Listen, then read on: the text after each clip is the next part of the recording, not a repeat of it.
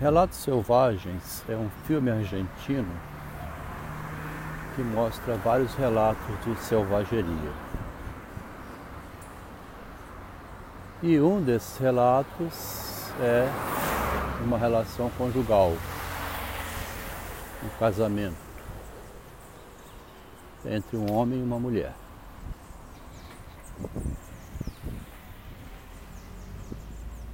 Existem vários outros filmes, A Guerra dos Roses, né? Vênus em Pele. Tem também o clássico. É, já falei esse né, do Mazoc, Vênus em Pele, mas tem também um clássico chamado Lua de Fel. Não sei se Lua de Fel também é de Polanski. Tem até que me lembrar aí para ver. Mas o que eu quero aqui nesse, nesse texto de agora é lembrar que nessa relação de amor é, clássico, né, que termina em ódio, quando o amor vira ódio, né? A amiga da minha esposa melhor amiga dela que conhecia ela antes de me conhecer.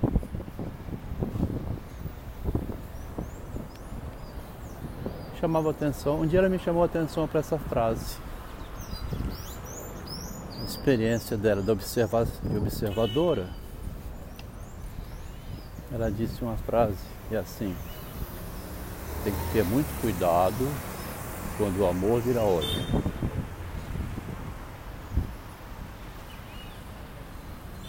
Tem que ter muito cuidado quando o amor vira ódio, para que o amor não vire ódio, né?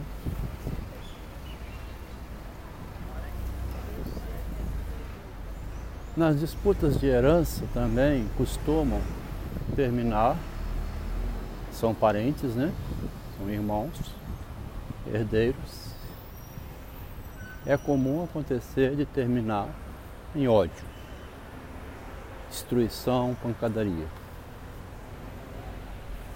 Os advogados vão levando o dinheiro e as partes não conseguem conciliar para é, não sair perdendo.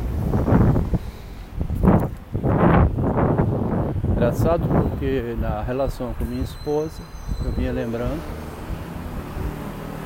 esse detalhe, né? Que ela estava conduzindo por um caminho que iria ser igual àquela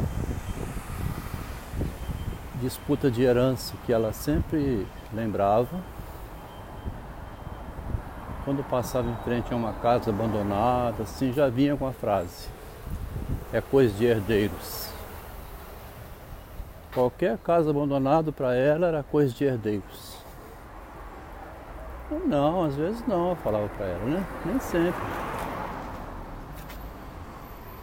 Alguma coisa aconteceu que está ali. Não é automático que é problema de herdeiros, né?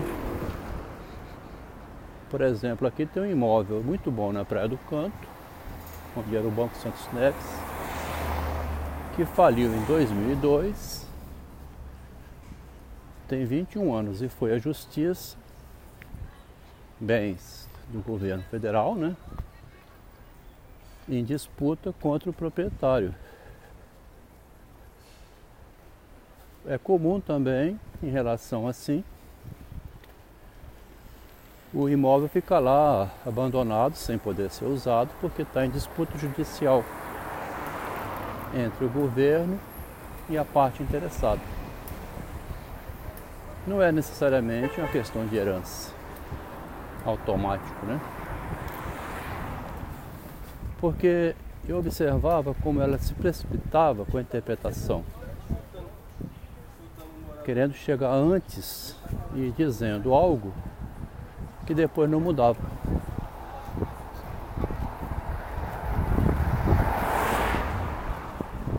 Aqui, nesse texto de hoje, texto falado, né, depois escrito. vai ficar no fonógrafo para a posteridade. Vou entrar por esse caminho então, que fui percebendo que o empoderamento estava levando à destruição quando já estava no poder. E aí não era mais possível tirar. Você vai, como é que você vai tirar o salário de uma pessoa que já está recebendo 20 mil por mês, com três lojas alugadas, um salário de engenheira na Vale do Rio Doce e que essas, isso não pode ser tirado, né? Quando perdeu o emprego em 2005, reconduziu de volta para Vale.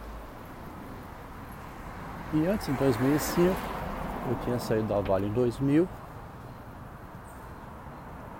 estava lembrando a ela, olha, você tem um terreno fantástico na Praia do Canto, sua mãe deu para sua irmã, que não usa.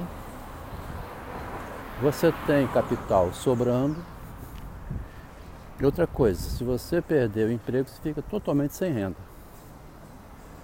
A família vai ficar só da renda do marido. Sugiro fazer logo ali umas lojas.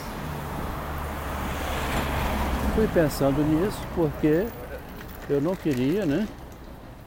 a família somente com a renda do marido.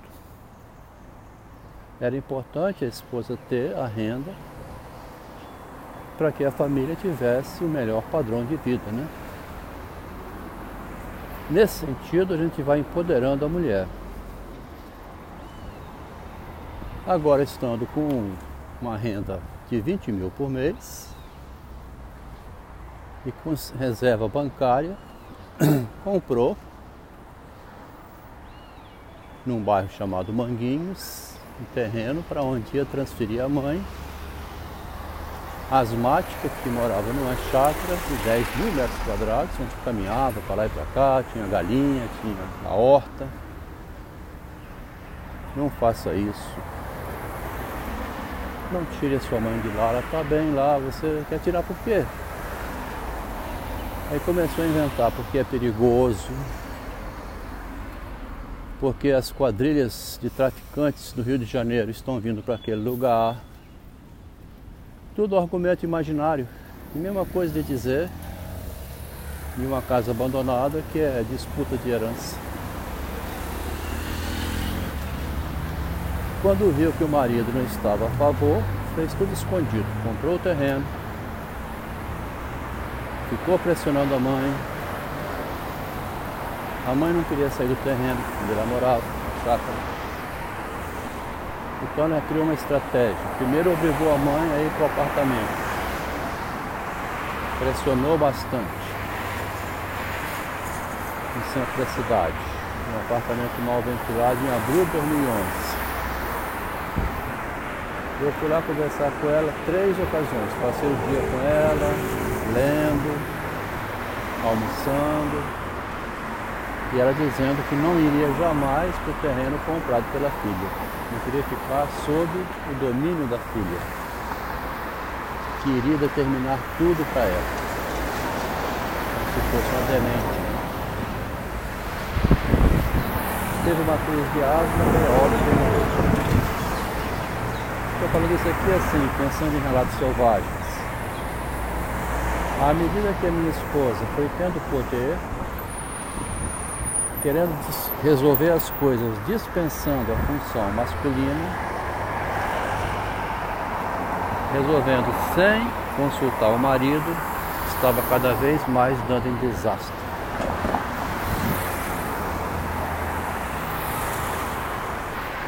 Tentou impedir o filho que é mais inteligente, o mais novinho, percebeu que a mãe estava sacaneando com ele. Quando ele viu que a mãe estava atrapalhando ele, veio pedir ajuda ao pai. Talvez porque ele viu como que a mãe destruiu o namoro do filho em 2016, três anos antes. em janeiro de 2019. Aqui eu só vou dizer assim, quanto mais o marido queria salvar os filhos, salvar a, a irmã, quanto mais ele queria salvar, mais ela caminhava no sentido contrário. Um texto que eu fiz ontem também. Assim que eu ia me esforçando para contornar os problemas que ela criava, ela criava outro problema. Como se quisesse mostrar na rivalidade com o marido que ela tinha capacidade de resolver as coisas, mas resolvia sempre imaginariamente sempre dando errado. Até que publicou o documento Um Becante Minha Vida com Psicótico. Não dei valor, valor nenhum a esse papel. Quis salvar ela contra esse erro. Ela ainda admitia conversar por telefone, desde que fosse conversa de abobrinha. E nada sobre o que ela fez para acabar com o relacionamento. Queria ser amigas assim. Quero ser sua amiga, estou separada. Podemos conversar, desde que você não toque nesses assuntos que me deixam nervosa. Os assuntos que deixavam nervosa eram esses que eu já vim, vim falando antes. Ela não queria uma análise, né, dos erros cometidos. E chamava essa análise dos erros de acusação. Ou então, uma frase também que ela usou muito, muito inteligente, histérica, né?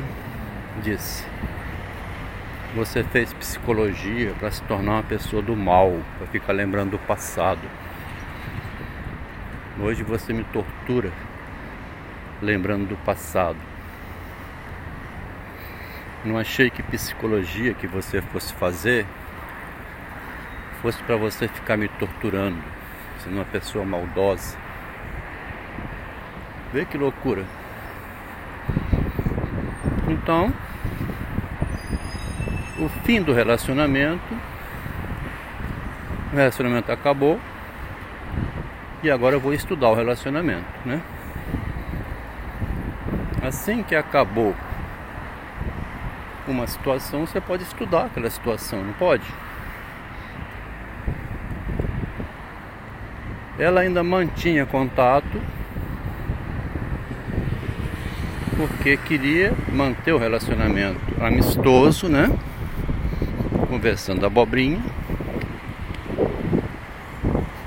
desde que não se tocasse no que eu queria, que era estudar nossos erros, né? Estudar o fim do relacionamento, ou por que que chegou ao fim. Que aí sim, talvez admitindo e compreendendo, a pessoa recua, ou é, retoma, né? Ela percebendo que eu queria salvar o relacionamento, ela destruiu o resto. Que era suspender qualquer tipo de contato e piorar mais ainda, espalhar pela cidade que o esposo dela está surtado porque fala essas coisas tentando ver se ninguém dá credibilidade ao marido dela. Eu estou estudando a relação do narcisismo, mas não é novidade nenhuma, né? Como dito no início, está em Relatos Selvagens, muito bem retratado, um conjunto de seis relatos, sempre relato de narcisismo. A destruição, né, a decadência humana quando as imagens entram em disputa. Da imagem passa para o corpo, para o patrimônio, para tentar destruir a outra pessoa como sendo vitorioso. Assim que ela foi querer destruir o marido dela, e é, dessa maneira que já foi relatado,